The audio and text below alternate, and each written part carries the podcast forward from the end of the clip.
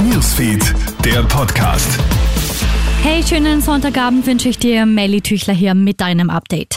Zu einem tragischen Unfall kommt es heute in Höfen bei Reuter in Tirol. Ein Kleinflugzeug stürzt direkt auf ein Hausdach. Laut ersten Infos gibt es zwei Schwerverletzte.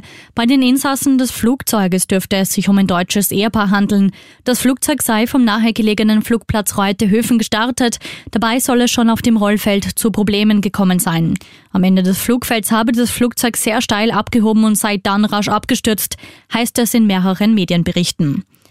Ein 34-jähriger Mann steht im Verdacht, in der Nacht auf heute in Innsbruck eine 18-Jährige vergewaltigt zu haben. Die Schreie der Frau alarmieren Passanten, woraufhin der 34-Jährige versucht zu flüchten. Er wird allerdings von einem Zeugen angehalten, zu Boden gebracht und bis zum Eintreffen der Polizei festgehalten.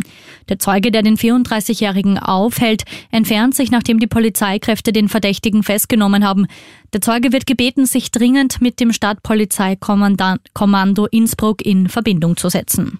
Tempolimit 100 auf der Autobahn. Die Autofahrerclubs ÖR, MTC und Arbös sind dagegen, dass die Tempolimits auf Österreichs Straßen gesenkt werden. Verkehrsexpertinnen und Experten haben in einer Studie dazu angeregt, auf Autobahnen nur mehr Tempo 100 einzuführen, auf Landstraßen 80 und in Orten Tempo 30, zumindest probeweise. Ihr Argument, das diene dem Klimaschutz, dem Energiesparen und der Sicherheit.